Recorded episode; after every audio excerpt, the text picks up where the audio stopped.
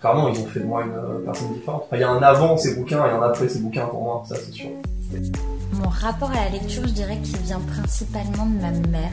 Pour moi, un bon livre, c'est un bouquin dans lequel on, on plonge et on a l'impression d'être euh, d'être sur le côté avec les personnages et dont on ressort à la fin.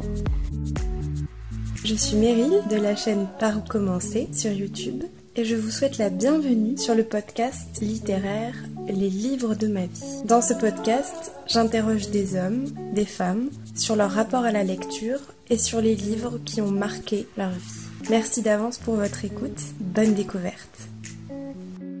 Bonjour à tous et à toutes, bienvenue dans un nouvel épisode du podcast Les livres de ma vie. Aujourd'hui, je reçois Romain, ou plutôt c'est lui qui me reçoit chez lui, En effet. à Séoul en Corée du Sud.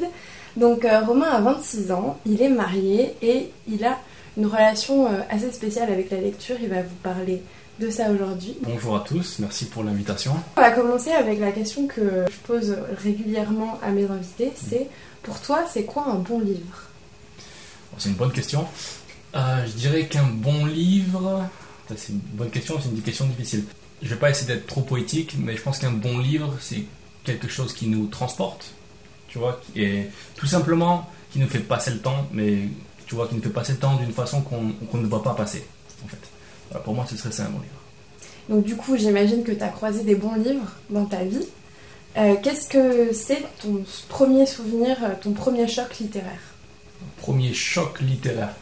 Ce qui m'a vraiment transporté, en, en vrai, c'est euh, ben, c'est les mangas japonais. Et j'ai commencé dès que j'étais petit, genre quand j'avais 6-7 ans. Ah oui, t'as commencé vraiment jeune alors. Ouais, ouais, j'ai, parce que j'ai été euh, éduqué à ça avec mon grand frère et ma grande sœur, quoi. Et du coup, euh, ben, ils me filaient tous leurs euh, tous leurs déchets, j'ai envie de dire. tu vois. Ils te- ils t'ont transmis leur manga euh, qu'ils avaient terminé, c'est Ouais, ça voilà, c'est ça. Et euh, donc, du coup, euh, voilà, je pense que Dragon Ball, ça a été mon premier truc, comme beaucoup de monde. Et euh, j'ai commencé quand j'avais 6 ans, et ma mère, elle me laissait lire ça, je sais même pas comment elle faisait, parce que à base de gens qui mouraient, de sang partout, tout ça, mais bon. Voilà. On va dire que c'est ça ma, mon truc qui m'a fait lire en premier, tu vois. J'en ai lu 42 d'affilée, et quand t'as 6-7 ans, tu vois, lire 42 livres, euh, peut-être que c'est pas. Oui, non, mais en tout cas, ça, c'est suffisant pour que ça te marque euh, durablement. Ouais, bah, ça me marque au, au jour d'aujourd'hui, puisque je lis encore euh, ça, tu vois. Donc, euh, pendant des années, quand j'étais gosse, j'ai essayé de me transformer, toutes ces conneries, tu vois. donc, euh, ouais, non, ça m'a vraiment marqué. C'était. Et c'était un peu un rythme de vie, tu vois, genre euh, toutes les semaines, à l'époque, au marchand de journaux, il y avait les, petites éditions. C'était euh, genre euh, un demi-livre en fait, parce que la, vraie édition de Glénat, c'est un livre qui fait à peu près 140 pages, je crois, quelque chose comme ça. Et il y avait des demi-éditions chez le marchand de journaux. Ça coûtait, je crois, 18 francs à l'époque, quelque chose comme ça. Et 70 pages du coup. Et en fait, toutes les semaines, euh, j'y allais avec ma mère, je lui disais, bah, achète-moi, achète-moi. Elle voulait pas m'acheter, tu vois. Donc voilà. D'accord. Donc Dragon Ball, Hmm. et ensuite Donc ensuite, euh, il y a eu le Picsou Magazine aussi, qui, que j'ai euh, lu pendant des années, vraiment. Euh, et tu vois, tout le monde adorait ça, et moi au final c'était juste un livre de substitution, genre, tu vois. Genre si j'avais plus rien à lire, je lisais Picsou Magazine, Mhm. mais c'était pas quelque chose qui, qui, qui me transportait autant que, que les, les mangas japonais au final, tu vois, parce que je- Dragon Ball et d'autres trucs aussi, quoi. Mais euh, pour, et pourtant, j'en ai lu, genre pendant des années, et euh, toutes les semaines, j'avais mon Picsou Magazine, tu vois. Mais ça t'a vraiment accompagné. Ça m'a accompagné, et, mais pourtant, c'est pas quelque chose que j'ai gardé autant, tu vois, que les autres trucs. D'accord. Voilà. Et est-ce que euh, à l'école, est-ce que l'école t'a transmis le goût de la lecture ou pas du tout À l'in- à l'inverse, ça t'a un peu écœuré? Parce que c'est le cas de beaucoup de personnes que j'interroge. Ils ont une relation assez ambivalente avec euh, les lectures et l'école. À l'école, ben, quand j'étais petit, ça m'a pas vraiment donné le goût de la lecture parce que c'était surtout la pression, tu vois. Genre, Mhm. il fallait lire, il fallait bien faire, tout ça. Euh, les premiers trucs qu'on a à l'école, bon, c'est des poèmes, des choses comme ça, tu vois. Il fallait les retenir, il fallait les apprendre. Ouais, c'était un peu de stress. Donc, au final, l'école m'a aidé, mais beaucoup plus tard, en fait. Vers le lycée, quoi. Donc t'as pas eu de, oui, t'as pas eu de rencontre de livres grâce à l'école? Euh, plus tard. Plus tard, du Ouais, coup. plus tard. D'accord. Et euh, quel est le premier Donc tu as parlé des mangas, Mhm. tu as parlé de Picsou Magazine. Ouais. Quel est le premier roman ou fiction que, que tu as lu et qui t'a un peu impacté? Le premier vrai roman dans lequel je me suis lancé, euh, ça devait être quand j'avais 11 ans. Je pense, ouais, 11-12 ans, et c'était bah, Harry Potter, à l'école des sorciers. Euh, voilà, mais comme tout le monde, j'ai j'ai lu ça, enfin, ceux qui ont mon âge, quoi, qui sont nés dans les années 80, début des années 90, Mm. je pense que tout le monde vers 10-12 ans, ils ont, ils ont eu l'occasion de lire ce, ce roman euh, à un moment donné. Et moi, j'ai découvert à l'école, justement, mais pas en classe, c'était en. Alors, c'est pas en colle, parce qu'il n'y a pas de colle à l'école primaire, tu vois, mais euh, c'était, à mon souvenir, c'était genre la. Comment on appelle ça? Pas la garderie, tu vois, mais c'était les. Ah, l'étude. Voilà, l'étude, merci. Ah Ah, je détestais l'étude jusqu'à 6h30, putain, c'était ouf. Euh, et ouais, en études, et c'était un, un prof que j'aimais pas, qui faisait peur. Je me souviens plus de son nom, mais je me souviens que c'était un mec, il avait le crâne rasé, qui était grand et tout, il, faisait- il était hyper impressionnant. Et euh, c'est lui qui il voyait qu'on foutait rien en fait en études. Et du coup, il nous a donné Harry Potter. Et euh, ah, c'était le choc quoi.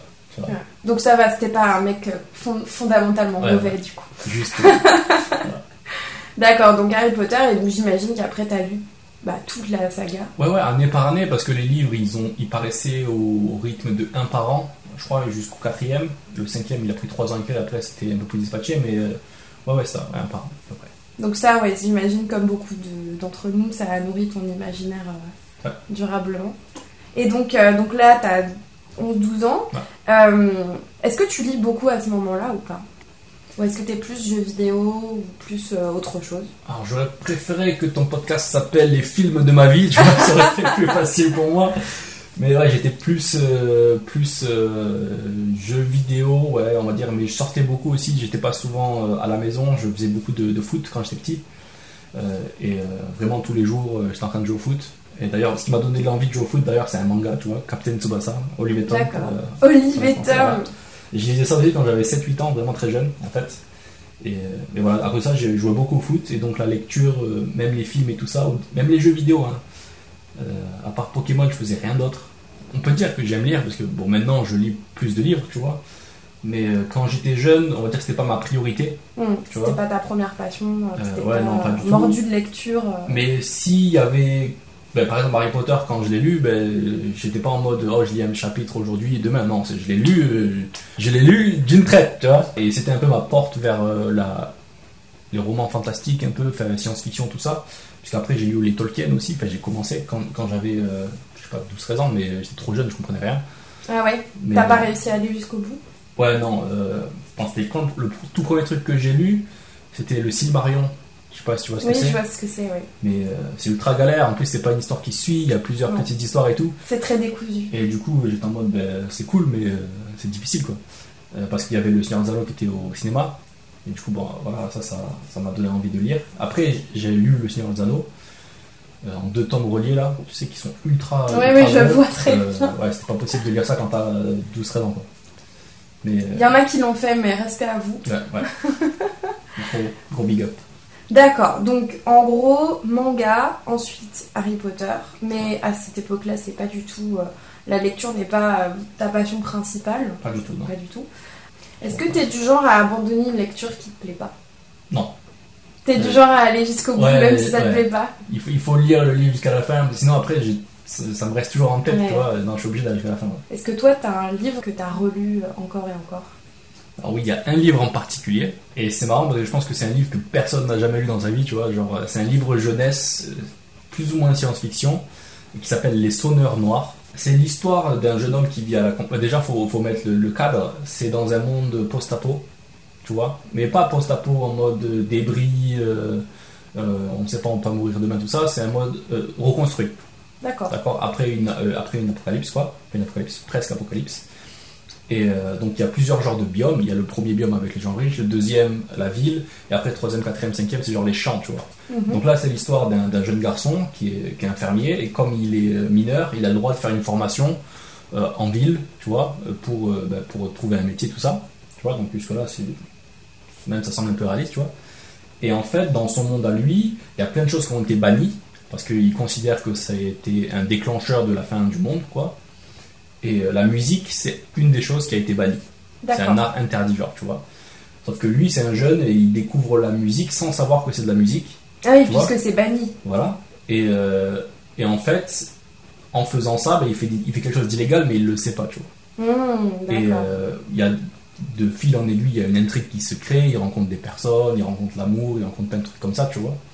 Et, et c'est un livre que j'ai lu plein plein de fois. Il y a plusieurs raisons. Déjà, c'est parce que c'était le seul roman que j'avais à la maison. C'était une histoire qui m'a bah, qui m'a vraiment marqué. Il y avait tout dans ce livre. Il y avait euh, l'interdit, la musique, il y avait euh, du, des scènes d'action, il y avait il y avait des histoires d'amour, d'amitié. Et ouais, voilà. Donc c'est un livre qui m'a vraiment vraiment marqué. Donc euh, Les Sonneurs Noirs, c'est ça? Ouais. De quel auteur du coup? Donc il s'appelle Jean-Pierre Hubert. Mais ouais, à la maison, à part les livres bizarres de ma mère, il y avait rien d'autre. D'accord. Donc t'étais pas vraiment dans un environnement où il y avait beaucoup de lecteurs en fait. Pas du tout. ouais. Ok. Et tes copains, ils lisaient aussi Ou t'étais un des seuls euh Je peux pas parler au nom de tous, mais euh, comme je t'ai dit, je faisais beaucoup de foot quand j'étais jeune. J'étais avec des sportifs. euh, on connaît les clichés hein, sur les, les footballeurs et tout, euh, et les rugbymen, mais il n'y avait pas beaucoup de monde qui lisaient. Quoi. Et dans l'adolescence, jusqu'à mes 15 ans, quoi, euh, ouais, non, personne lisait. euh, si tu lisais, t'étais un peu l'intello, tu sais. Ouais, je Il fallait sais. pas être l'intello. Moi, j'étais ça. Donc, euh, donc il fallait pas du tout.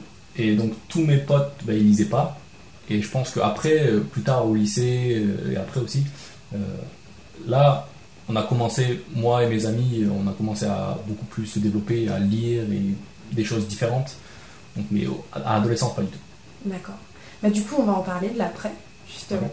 Donc, euh, jusqu'à 15-16 ans. Ensuite, qu'est-ce qui se passe? Donc, t'entres au lycée. Ouais. Est-ce que t'as des lectures, du coup, un peu impactantes à ce moment-là? Alors, euh, j'ai plusieurs livres qui m'ont pas marqué, mais qui m'ont qui m'ont fait comprendre qu'il y avait une autre littérature et qui n'était pas chiante et qui n'était pas pour les intellos, tu vois ce que je veux dire? Euh, Surtout, ben, donc au lycée, euh, il y avait déjà euh, l'étranger, Camus. Euh, Tu l'as lu par le lycée? la première fois, oui. D'accord. La première fois, je l'ai lu pour le lycée. Et euh, c'est bête parce que j'avais une liste gigantesque de livres à lire pour le lycée, comme tout le monde. Mais j'en ai lu presque aucun. Et c'est un des seuls que j'ai lu, en fait. Et euh, bah, parce que tout le monde disait, ah, mais c'est un livre, il est différent et tout. Donc du coup, je l'ai lu. Et au final, bah, j'ai tout lu. Et c'est pas un gros livre aussi, il est pas très épais non plus. Et euh, vraiment, je me suis dit, ah, mais il y a ce genre, ce genre de littérature existe, quoi, tu vois. Mhm. C'était vraiment, euh, ah ouais, l'anti-héros, euh, la littérature moderne comme ça, ok. Sans but, sans, tu vois. Mhm. Ça parle un peu. Même le style était différent. oui, voilà. ben, et je trouve que c'est quelque chose qui, paradoxalement, parle beaucoup aux adolescents, puisque je pense que c'est une période où tu te cherches, où tu veux pas être celui qu'on veut que tu sois, tu vois. Et ce livre, c'est un peu ça. Donc, je pense que comme beaucoup de gens, c'est un livre qui m'a marqué, qui m'a fait penser à peut-être que je devrais donner leur chance à quelques auteurs ou à quelques livres, tu vois, que j'aurais pas forcément lu euh, de base. L'étranger. Mhm. Et quoi d'autre? Alors, euh, ça c'est un peu. et euh, Baudelaire, Ouais. Les Fleurs du Mal. Mais pourquoi pas? Attends. non, mais il y a tu rigoles? Je rigole, non, je Il y a quelqu'un que qui m'a dit que le père Goriot avait ch- avait changé sa vie, alors moi ça j'arrive pas à comprendre, mais alors tu vois, chacun son truc. Ah, ouais, ouais. c'est juste. Les Fleurs du Mal, c'est un peu le livre que tu utilises pour te donner un air sombre, tu sais. Oui, mais le fait est que je comprends que ça, ça marque des gens. Hein. Ça, enfin, je veux dire, c'est comme un chef-d'œuvre, pas pour rien. Non, bien sûr, bien sûr. mais euh, quand, je l'utilisais d'une manière pas forcément euh, bonne quand j'étais lycéen, tu vois. C'est-à-dire, ça t'a aidé à. Ben, ça m'a aidé à conclure, quoi, tu vois, voilà, on peut dire, tu vois. Non, mais ouais, les fleurs du mal. euh, J'avais mon édition euh, de Roméo et Juliette originale de Shakespeare, euh, qui m'a beaucoup servi aussi. Les fleurs du mal, euh, j'ai une édition en coréen à la maison, là, et j'ai une édition en, en français. Et ça te plaisait sincèrement, du coup? Et oui, oui, ça me plaît sincèrement, parce que ben, je pense que ça parle un peu. Ça, c'est pareil que, que l'étranger, au final, il y a, un- il y a une espèce d'énergie qui parle, je trouve, aux adolescents. D'accord, donc du coup, tu continues à lire, mais alors, donc, ce que tu as un peu énuméré là, c'est plus des livres euh, effectivement un peu classiques. Ouais. Est-ce que euh, tu lis de la fantasy, tu lis du fantastique, tu lis euh, de la science-fiction? Alors, à cette période-là, à part les classiques du lycée, ben, je continue à lire beaucoup de mangas. D'accord. Et il y a eu un peu l'avènement d'Internet. enfin, C'était un peu avant, mais moi j'ai eu Internet vraiment à ce moment-là, quoi, tu vois. Et euh, à cause de ça, j'ai passé trois mois à lire des mangas sur internet. Ne me jugez pas, hein, Mais tu plaisantes, euh, J'avais pas 15 ans, je découvrais internet. Et euh, du coup, j'ai lu tout ce qui était possible de lire, plus de 200 séries, quoi. Vraiment, tu vois, mais vraiment, de A à Z. Et des trucs que, que d'ordinaire, j'aurais pas regardé parce que ça m'intéresse pas, tu vois. Euh, là, ma passion un peu pour l'animation et pour les mangas, c'est devenu quelque chose de, qui faisait partie de ma personnalité. Mhm. Tu vois, mes potes, ils m'appelaient le, le maître. Bon, du coup, tu me vois venir, je suis obligée de te poser la question. Tu dis que t'as- tu es le maître. Bien sûr. Bon, alors, quels sont les mangas qui t'ont le plus marqué? Je vais essayer d'être, euh, de parler à le plus de gens possible, je pense. Euh, dans l'adolescence, il y a Berserk. Sublime, ça. Je Tu pense peux que. résumer un tout petit peu ce que c'est à chaque fois? Ouais, bien sûr. Euh, Berserk, c'est l'histoire euh, de l'homme le plus malchanceux du monde, en fait, qui est né dans, dans les pires conditions possibles, du cadavre de sa mère, tout ça. C'est un monde médiéval fantastique, et en fait, il n'a pas d'amis, il n'a pas de famille, il connaît pas la, tendresse ou les choses comme ça. Du coup, il est un peu à la recherche de lui-même et à la recherche d'un but. Ça s'entrecoupe avec la recherche de gloire et, euh, de pouvoir d'autres personnages. Voilà, c'est une histoire, euh, on va dire, euh, de, de- de chevalier, mais qui n'est pas preux et qui n'est pas euh, là pour sauver tout le monde. Ouais, Il est plus errant que. Il est plus errant et il se bat plus pour la vengeance que pour, euh, que pour euh, la gloire ou quoi que ce soit. Voilà. Alors, si je peux ajouter un petit truc, parce que comme c'est un podcast, vous ne voyez rien. Berserk, c'est vraiment violent. Je crois que moi, c'est personnellement le manga le plus violent que j'ai pu lire. Peut-être un des plus violents. Par contre, c'est esthétiquement magnifique. Ah oui. Le dessin, il est sublime. Euh, j'ai jamais vu autant de détails, euh, aussi, bah, du coup, des détails gore, mais des détails euh, de dessin à l'encre. Enfin, c'est vraiment magnifique. Et rien que pour ça, vous devriez regarder quelques images au moins sur Google pour vous rendre compte de ce que c'est, parce que c'est sublime. C'est vrai, c'est des très beaux dessins. Après, je pense pas que c'est. enfin, c'est des très très beaux dessins. Je pense pas que c'est les dessins qui m'ont le plus impacté. Mais, mais Berserk, en termes, en termes d'intensité, je pense que c'est le numéro un. Quoi. C'est l'intensité, t'as l'impression d'y être. quoi. C'est vraiment quelque chose. Ensuite, Ensuite, euh, je peux donner Vagabond. Vagabond, là en termes de dessin, c'est un autre, c'est pas un autre level, mais c'est une dimension au-dessus même. Euh, et euh, c'est- ça, ça a été un de mes premiers ancrages dans l'histoire euh, japonaise en fait, dans l'histoire du Japon, tout ça. Et ouais, Vagabond, c'est l'histoire de, Musashi Miyamoto, d'accord, un Ronin, et on suit son aventure euh, qui respecte plus ou moins euh, la vraie histoire. C'est romancé bien sûr, hein. et euh, c'est extrêmement bien dessiné. Je pense que ça peut parler beaucoup aux adolescents aussi parce que c'est encore une fois c'est de l'errance, c'est à la recherche de soi-même tout le temps. C'est des personnes qui sont toujours à la recherche d'eux-mêmes. Donc c'est une fresque historique assez intéressante à lire. Ça se passe à peu près quand dans le Japon euh, Donc euh, c'est dans l'ère Edo, avant le gouvernement Meiji, donc c'est dans les années 1800, début des années 1800 et quelques. je pense. Je dis pas de conneries. Vérifiez sur Wikipédia. j'ai lu de tout, comme je te disais. hein. Euh, c'est à ce moment-là que j'ai découvert One Piece, Ah, déjà. Donc, bon, One Piece, tout le monde connaît. On va on va pas refaire le truc, mais tu vas faire des heureux. J'ai découvert One Piece euh, assez tard au final, parce que ben, j'ai lisé des mangas pendant depuis que j'ai 6 ans, donc ça fait au moins 10 ans de lecture de manga et j'avais toujours pas lu One Piece. En fait, c'est grâce à Internet que ben, tout le monde disait ça, tout le monde est super fan, du coup, j'ai j'ai commencé quoi. Et dans les autres, du coup, qui t'ont marqué parmi ces 200, 200 séries? Euh, Slam Dunk. Alors Slam Dunk c'est un manga de basketball mais qui se concentre assez sur la vie euh, des lycéens au Japon. Vagabond et Slam Dunk c'est le même auteur. D'accord. Donc les dessins sont aussi exceptionnels même si très différents. Et je crois que là ici en Corée d'ailleurs, euh, pour la petite anecdote, Slam Dunk c'est tellement populaire que tout le monde connaît et qu'il y a des références partout en fait à ça. D'accord. Sans que vous le sachiez, il y a des références à ça tout le temps partout. Euh, Les mangas de sport, j'en ai lu pas mal. Il y en avait un qui est Hajime no Hippo. Je pense que les gens qui connaissent le manga ils connaissent ça, c'est sûr. C'est un manga de boxe. Donc c'est un lycéen souffre-douleur qui devient euh, champion de, de boxe. Quoi. Euh, après, je peux continuer. hein. Euh, Kingdom, Kingdom que je lis encore euh, au jour d'aujourd'hui. Euh, C'est pas terminé c'est pas terminé, non. D'accord. Tant mieux. C'est l'histoire des sept royaumes de Chine. Ils ont refait l'histoire chinoise en la romançant un petit peu et à la sauce manga quoi. Mais ça reste très réaliste avec des dessins magnifiques. Euh, je crois que c'est un des seuls mangas qui qui te ramène dans des champs de bataille où il y a 200 000 personnes contre 200 000 personnes et où tu, tu sens que ah ok là c'est un champ de bataille là ça rigole pas en fait Mm. tu vois.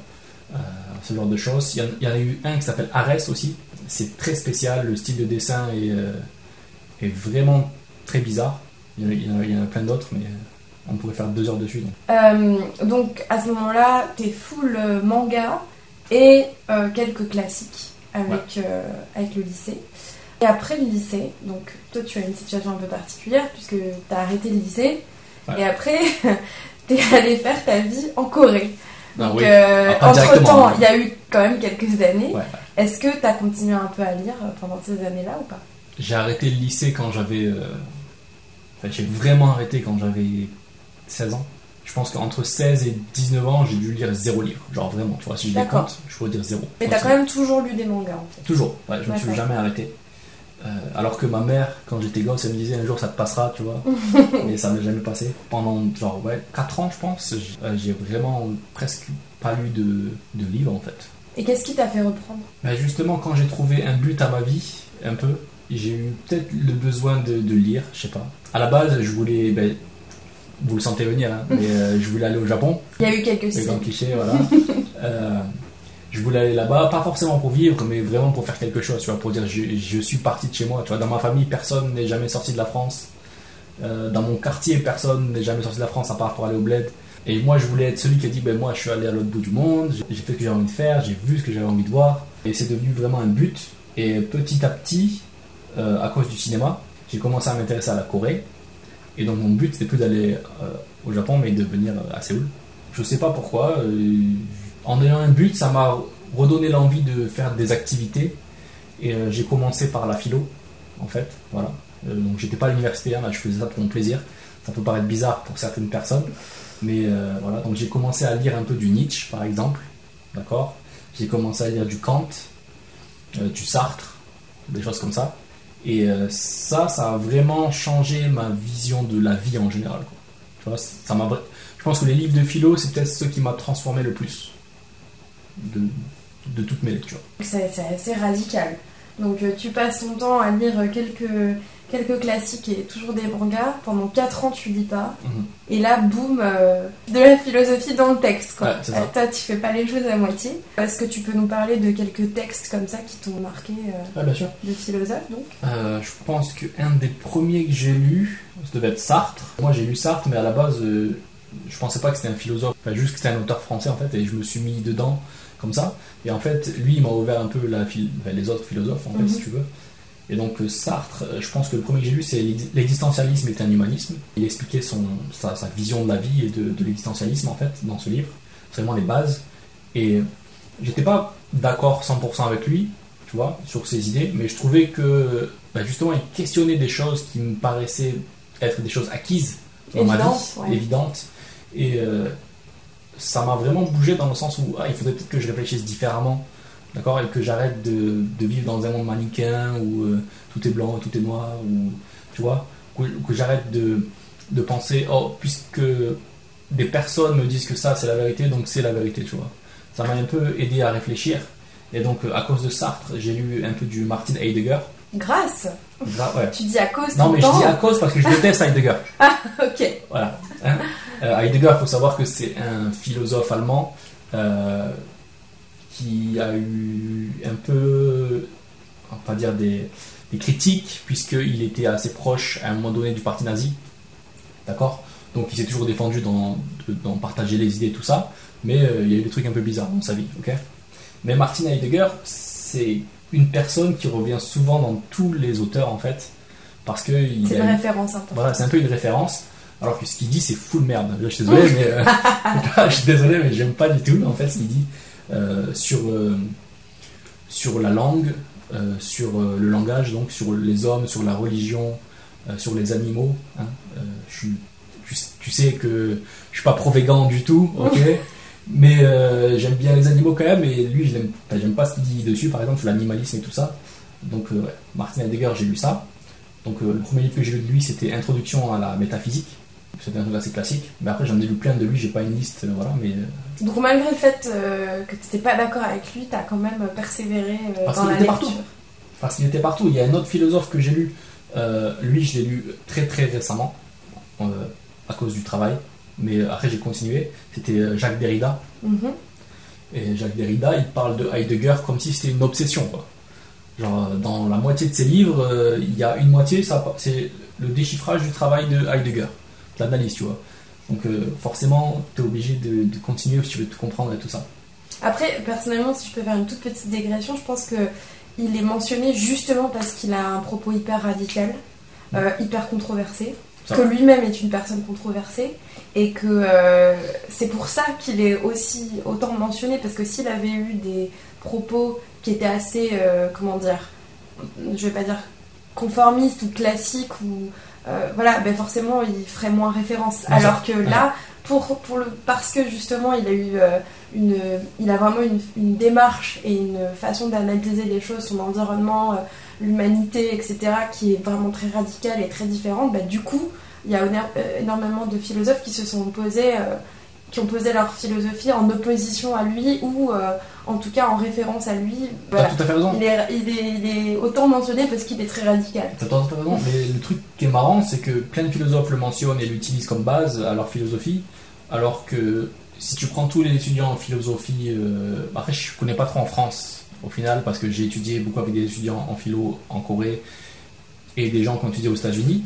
Mais par exemple, Heidegger, c'est un peu le, le tabou, tu vois. Genre, tu fais pas de thèse sur Heidegger et euh, tu le tu l'utilises pas en fait Euh, parce que ben, à cause de sa controverse en fait. Mhm.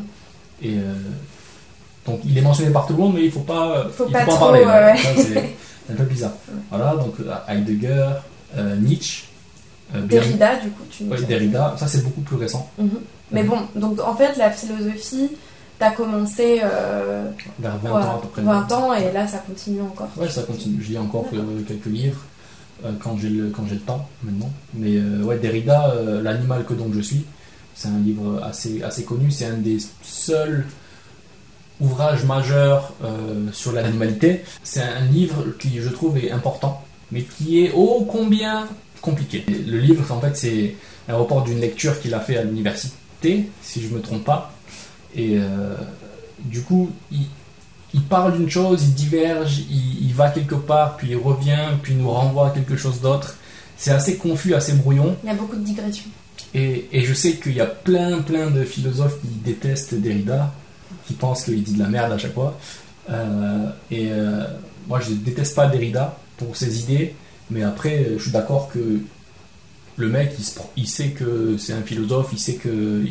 Voilà, tu vois, il sait qu'il pèse dans le game, Il pèse dans le il game. pèse dans le game, donc il regarde un peu les gens de haut en fait, tu vois. Et c'est genre, tu comprends pas ce que je dis, ça veut dire que t'es euh, stupide. D'accord. Il, il y a, il y a un peu ça dans, dans Derrida qui est un peu chiant. Mais après, si vous êtes intéressé par euh, l'animalité, je pense que Derrida c'est un must read. Il faut lire Derrida si vous êtes intéressé par ça, c'est sûr. Et sur le langage aussi, euh, il a fait euh, un livre très intéressant sur le logos et tout ça. Euh, moi, je vous conseille Derrida. Et il y a d'autres philo- philosophes qui t'ont marqué euh, dans cette même période? Oui, ben, je t'ai parlé de Nietzsche tout à l'heure. Il y a quelque chose que je cherchais en fait dans la philosophie, c'était un peu cette dualité du bien et du mal. Et euh, ben, Nietzsche, Beyond Good and Evil, et d'autres livres aussi. Mais euh, voilà, réfléchir sur le côté manichéen des choses et sur est-ce qu'on peut dire qu'une personne mauvaise est vraiment mauvaise, sachant qu'on ne connaît pas la vérité absolue de qu'est-ce qui est bien et de qu'est-ce qui est mauvais. C'est quelque chose qui, qui je trouvais très intéressant. Et on est tous d'accord pour dire qu'un violeur d'enfant, c'est une personne mauvaise. Mais d'après qui D'après notre société, d'après notre vision de, des, des choses, quoi. Mhm.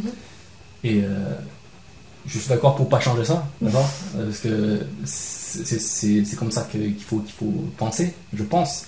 Mais d'un point de vue euh, philosophique, ben, c'est pas une vérité en fait. Mhm. Et en fait, le fait qu'une chose dégueulasse ne puisse pas être une vérité, ben, ça m'intriguait beaucoup. Et du coup, ben, Nietzsche, euh, c'est passé par là. Euh, Puis après, il y a Kant pour l'esthétique surtout, euh, et d'autres choses. Et donc ensuite, t'arrives en Corée. Ouais. Bon, euh, on va pas détailler toute ta vie personnelle, mais Ouais. donc euh, tu vas en Corée, tu reviens en France, tu retournes en Corée. Est-ce que pendant cette période-là, tu lis toujours ou pas?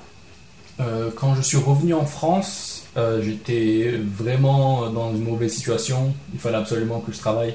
Du coup, euh, j'ai fait du métro boulot dodo. euh, à l'usine et j'étais cané tous les soirs. Donc je lisais pas, je, lisais- je regardais pas de films, pas de séries, je rencontrais pas d'amis. J'étais vraiment. j'étais in lock. quoi. Bon, après, on précise que tu disais ça parce que tu voulais rentrer en Corée Voilà. pour retrouver l'amour de ta vie. On peut dire ça. Ah ouais. bah oui Donc ta femme. Ouais. Donc euh, tu reviens en, en Corée. Et euh, alors je- j'en parle maintenant. Euh, tu animes un podcast féministe. ce qui est, je le précise pour ceux qui ne connaissent pas trop la société coréenne, c'est quelque chose d'assez rare et assez exceptionnel. Plus maintenant, mais. plus maintenant, mais aujourd'hui, tu es co-animateur d'une émission féministe depuis plusieurs années. Donc, Ouais, forcément, tu as dû avoir des lectures féministes. bien sûr. Tu me vois venir. Bien sûr. Je vais te poser la question. Mais quels sont les premiers ouvrages qui t'ont ouvert euh, au féminisme? Alors, euh, c'est intéressant puisque euh, c'est pas en lisant des ouvrages que je me suis intéressé au féminisme, c'est plutôt en lisant des, des articles de presse euh, et des blogs que, que je me suis que je m'y suis vraiment intéressé, tu vois. Euh, surtout en discutant avec ma femme qui euh, lisait souvent ce genre de choses et euh, qui me racontait en fait toutes les, les histoires qui se passaient un peu de, de Les faits là, divers, les faits divers, tout ça. sexistes. Et il y avait des choses, mais tellement what the fuck que, que je me disais, mais c'est pas possible. Genre, c'est un truc. Vraiment, c'est fou quoi. T'avais quel âge à peu près quand t'as commencé à vraiment t'ouvrir ouais, à ces sujets-là? Je pense que je dois avoir 22 ans. Et au fur et à mesure, on parlait de choses vraiment graves et de choses un peu moins graves et un peu moins graves. euh, La vie des femmes au bureau, euh, Le sexisme ordinaire. le sexisme ordinaire, euh, ce genre de choses. Et euh, en m'intéressant, on a décidé de créer un podcast. Donc du coup, j'ai décidé de, de créer un podcast parce que ma femme, elle voulait entendre parler de ça, mais il n'y en avait pas en fait. Il n'y en avait presque pas. Donc je lui ai dit, mais pourquoi t'en fais pas un fait? Fais ce que tu as envie que, d'écouter en fait. Mm. Et on a commencé, on a créé, et bien sûr, il a fallu se documenter à peu près, et même avec les notions de base du féminisme. Du coup, ben, comme tout le monde, je suis allé sur internet et je me suis dit ben, par quoi je commence si je veux euh, apprendre euh, c'est quoi le féminisme, les différents courants, euh, tout ça. Donc du coup, ben, comme beaucoup de personnes, je pense que j'ai commencé par Simone de Beauvoir, deuxième sexe, qui m'a vraiment mis un gros taquet dans, dans la nuque, tu vois, parce que je me suis dit, ah ouais, mais jamais, j'ai jamais pensé à ce genre de choses-là, en fait, tu vois. Euh, Parce que je suis un mec et parce que ben, ça m'impacte à un moindre degré. Simone de Beauvoir, je pense que c'est la, c'est une bonne introduction. Je suis allé à la, à la librairie, Gilbert Joseph, voilà, on fait un peu de pub, euh, et euh, j'ai demandé genre tout ce qui, tout ce qui était trendy dans la littérature féministe. Ça m'a donné une pile de trucs. Et donc j'ai commencé, et le premier qui m'a attiré, c'était du sexisme dans le sport. Le livre s'appelle exactement comme ça. Et donc bah, du coup, moi qui, qui était sportif et qui aime le sport beaucoup, qui suis régulièrement, euh, et qui connaissait déjà plusieurs petites choses, euh, bah, je me suis dit, il faut absolument que je lise ce livre. Et donc j'ai commencé, et si je dois un peu pitcher le, le truc, c'est des témoignages euh, de femmes qui travaillent ou qui sont liées au, au sport de haut niveau. Hein, on ne parle pas de sport de quartier, enfin, on en parle un peu aussi, mais là c'est vraiment du sport de haut niveau, donc des championnes, euh, des entraîneuses, des coachs, tout ça, et qui subissent du sexisme ordinaire euh, tous les jours, parce que c'est un métier qui est assez macho, Euh, c'est un domaine qui est enfin, un, Un environnement, secteur, ouais. ouais, un environnement assez macho, et donc il y a des témoignages de, de, de, de coachs d'équipes de football. hein. Peut-être que vous connaissez Corinne Diacre, euh, peut-être que vous connaissez d'autres euh, de femmes qui, qui travaillent dans ce métier-là, qui sont assez connues pour entraîner des équipes d'hommes, et euh, c'est très difficile comme métier. Donc il y a des témoignages comme ça, il y a des témoignages de, de boxeuses, ok? Parce que si tu es boxeuse au niveau, tu rapportes beaucoup d'argent, mais tu t'entraînes avec euh, 95% de mecs, et euh, ben voilà, il n'y a, a qu'une seule euh, salle pour se changer, il y a, il y a que des douches ouvertes, voilà. Euh, Il y a euh, des, des, des blagues, c'est pas des blagues, hein, c'est des remarques sur, euh, ben, sur ta poitrine, sur tout ça, t'as l'air d'un mec, t'as l'air d'un machin. Voilà. Donc ça c'est un livre qui est vraiment intéressant si vous vous intéressez à ça. Voilà. Donc ça s'appelle du sexisme dans le sport. Il y en avait un qui s'appelle Retourne à la maison. Donc le titre, voilà. Et évocateur. est évocateur, oui. Et là, ça parle des femmes en politique. Donc, c'est des femmes qui essayent d'avoir une carrière politique, mais qui sont toujours rabaissés à leurs euh, conditions, à leurs conditions de, de femme en fait. hein. Donc, euh, ben, si tu es une femme et que tu fais de la politique, t'es pas forcément qualifié. Et surtout, même si tu fais quelque chose, tu pourras pas le faire assez bien que les hommes. Ouais, c'est le, D'accord? le, le postulat de base euh, du macho euh, ça. politique. Et surtout, il y a un truc, c'est genre, pourquoi on verra jamais une femme présidente ou premier ministre?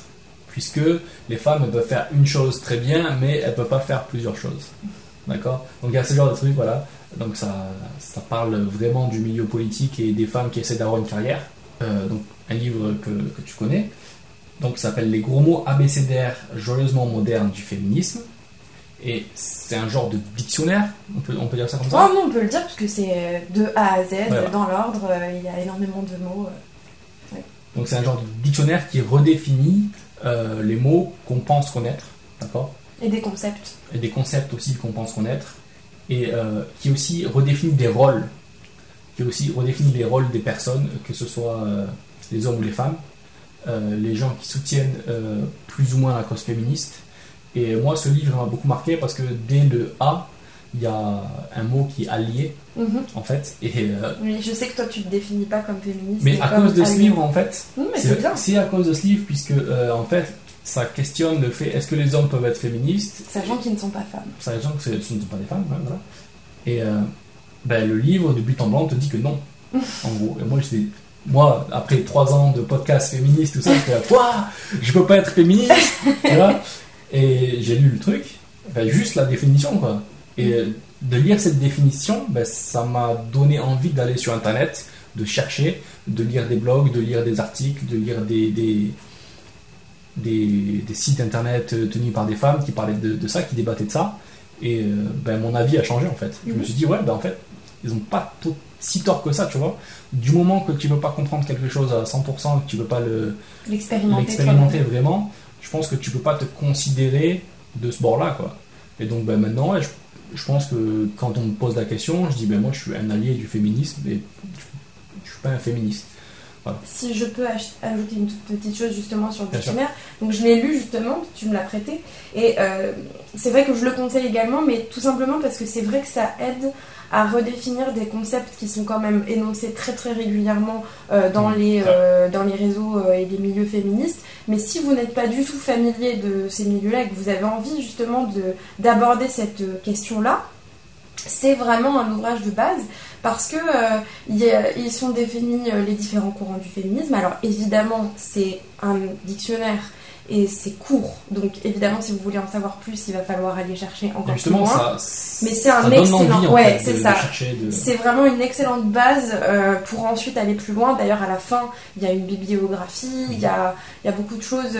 c'est vraiment le- comme pour vous mettre dans les starting blocks et, euh, et démarrer. Et même pour moi, alors que je considérais avoir quand même beaucoup d'acquis, euh, connaître, avoir quand même euh, quelques, enfin, une idée très précise de beaucoup de choses, et ben ça a vraiment clarifié beaucoup de concepts. que ce soit sur la sexualité, sur les courants du féminisme, sur des mots de vocabulaire, effectivement, donc comme le mot allié, qui est, qui est l'un des premiers.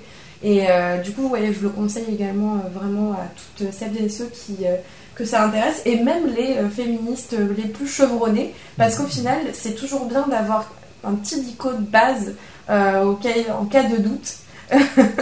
si jamais vous avez une discussion, c'est bien euh, pour, euh, pour revenir aux bases.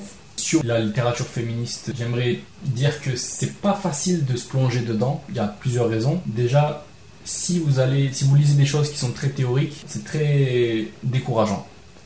En tant- trouves Je trouve, ah non, parce que c'est des concepts qui sont assez flous, en fait, des fois. Je trouve qu'il faut garder un esprit très ouvert pour euh, lire ce genre de choses. Après avoir lu tant de livres, ben, j'arrive à me détacher complètement de ma condition d'homme pour juste lire quelque chose et, et évoluer en tant qu'être humain, en fait. Mm. Donc il ne faut pas s'enfermer dans sa condition euh, d'homme ou de femme en lisant le livre parce qu'on pourrait les percevoir d'une façon un peu hautaine ou agressive, alors que c'est pas le but et que c'est pas non plus le ton de l'auteur forcément, tu vois. Mhm. Euh, Il y, a, il y a plein de livres qui sont bourrés de d'humour en fait, et je pense que ben, c'est comme tout le type d'humour, il faut vraiment être réceptif. Mhm. Donc si on part d'un optique où euh, je vais lire mais pour détruire le truc, Mhm. ben, forcément tu vas jamais accrocher. C'est pour ça qu'il faut vraiment garder un- une, grosse ouverture d'esprit. Plus on lit, plus ça devient intéressant. Donc euh, voilà. Du coup, est-ce que euh, tu lis des femmes? Donc au-delà de tes lectures féministes, euh, je te pose la question parce que moi je me suis rendu compte tard, avec un article de Digly justement, que en fait je lisais quasiment pas de femmes. Et aujourd'hui je, je lis quasiment que des femmes et je fais exprès parce que je considère que j'ai passé euh, peut-être la moitié de ma vie à lire des hommes et que maintenant il est temps que je laisse un peu la place aux femmes. Est-ce que toi tu fais attention à ça ou pas du tout? Est-ce que tu lis des femmes? Beaucoup plus. Je fais beaucoup plus attention maintenant. Euh, et c'est vrai que j'aime beaucoup plus la- les philosophes et la littérature classique que la littérature moderne. Et il y a beaucoup d'hommes. Bah le truc c'est qu'à l'époque euh, on laissait pas la place aux femmes. presque que des hommes, presque. En termes de, de- de philosophes, par exemple, que dans les, on va dire du 19e ou du 20e, euh, c'est chaud de trouver des femmes, en fait. À part euh, Simone de Beauvoir, justement, on en parlait tout à l'heure. Il y a Après il y a des textes magnifiques comme euh, bah, il y a Anna Arendt, il y a Marguerite Yourcenar. Il n'y en a pas beaucoup de choses. Et c'est pas des courants, enfin, c'est pas des, des, des ouvrages majeurs. Oh là là je suis pas d'accord. Non, mais ce que je veux dire. en- Mémoire d'Adrien de Marguerite Yourcenar, c'est pas, pas de, pas ce que tu as dit, de- en général, en fait. Oui oui c'est vrai, mais parce qu'aussi on laissait pas la place à. Par exemple, si tu vas, si tu vas étudier à l'université, pour trouver un ouvrage écrit par une femme, et je parle en philosophie, hein, pas en littérature, Ah mais c'est un fait, mais ça vient Ah, du fait que euh, justement on laissait pas les femmes s'exprimer et qu'on n'a pas gardé les, les, les écrits des femmes de cette époque-là. D'accord, mais par contre tu fais quand même attention à lire des femmes aujourd'hui. j'essaye, euh, j'essaye un peu plus de diversifier mes lectures. J'ai deux dernières questions. Oui. La première c'est, je sais que tu veux avoir des enfants. Est-ce que ce sera important pour toi? Je sais que ce sera très important de leur transmettre le goût du sport, par exemple. Oui. Est-ce que le goût de lire, c'est Le goût du Toulouse Football Club. ça. le TPC. Euh, Est-ce que le goût de lire, ça sera quelque chose d'important que tu aimerais leur transmettre? Est-ce que tu penses que ta maison, elle sera pleine de livres ou pas? Je pense que c'est certain qu'elle sera pleine de livres. Pour autant, je pense pas que ce soit aussi important que les enfants euh, développent leur personnalité grâce aux livres. Je pense que ça peut être un moyen, et je pense que il faut le mettre à la portée des enfants. Mhm. Mais euh, moi, je suis plutôt une personne qui pense qu'il faut vivre avec son temps et que euh, les jeux vidéo, ça rend pas violent. Et que euh, d'ici 50 ans, ben, il y aura plus de livres, il y aura que les tablettes. Malheureusement, je suis désolé. Ah non, dis pas ça. Je suis désolé, hein, moi, je- moi aussi, les livres, que voilà, mais c'est une, une vérité, quoi, je pense. Et euh, je pense que mes enfants, ils pourront accéder à un type de lecture que nous, on n'aura peut-être pas eu, mais quelque chose de plus interactif ou ce genre de choses. Et je pense que si ça, c'est quelque chose de majeur dans la technologie euh, du moment, je pense que je vais pas les empêcher de, de vivre avec leur temps et leur dire euh, lis un bon vieux livre, ça vaut mieux, ou de les forcer. Tu vois, j'ai pas envie de forcer Ouais, en fait. d'accord. Mais tu voudras quand même que ce soit pas trop loin de. Voilà, j'ai quand même envie de leur donner accès, euh, que ce soit euh, à des mangas, euh, à de la littérature un peu plus classique quand ils, ont, quand ils vieillissent un peu, et tout ce genre de choses, bien sûr. Bien sûr. Ma dernière question, celle que je pose à tout le monde, c'est juste, t'as un dernier mot à dire aux gens qui sont toujours là en train de t'écouter? Ah bah déjà, merci de m'avoir écouté jusqu'à la fin. Euh, J'espère que ça a été un petit peu intéressant, un minimum. Euh, ben voilà, je pense que il n'y a pas de a pas de standard euh, d'évolution particulier pour les gens qui lisent, tu vois. Moi, personnellement, j'ai commencé en lisant du Dragon Ball à 6 ans et j'ai fini par lire du Simone de Beauvoir à 24 ans. Donc je pense que l'évolution d'une personne, elle se fait un peu aléatoirement. Si vous avez des enfants ou si vous avez des, des adolescents euh, dans votre famille ou quoi, et qui lisent des choses qui, que vous pensez qui ne servent à rien, faut pas les juger parce que je pense que ça vient avec le temps de toute façon et que tout peut changer euh, très rapidement euh, suivant euh, ce qui nous arrive dans la vie. J'espère que s'il y a des professeurs, je sais pas s'il y a des professeurs, mais Peut-être s'il y a des profs qui écoutent, euh, j'ai envie de des profs de littérature de français, j'ai envie de dire vous êtes très importants, donc euh, faites bien votre travail. Voilà. Ok. Bah, merci beaucoup, Romain. Bah, avec grand plaisir. Quant à nous, on se retrouve vite, j'espère, mais en tout cas la prochaine fois avec euh, un ou une nouvelle invitée. Merci d'avoir écouté ce nouvel épisode du podcast Les livres de ma vie. N'hésitez pas à liker, à partager et à me dire si ça vous a plu en commentaire. Sur YouTube, SoundCloud ou encore iTunes, avec 5 étoiles, c'est encore mieux pour donner de la force à ce podcast. À bientôt et d'ici là, belle lecture.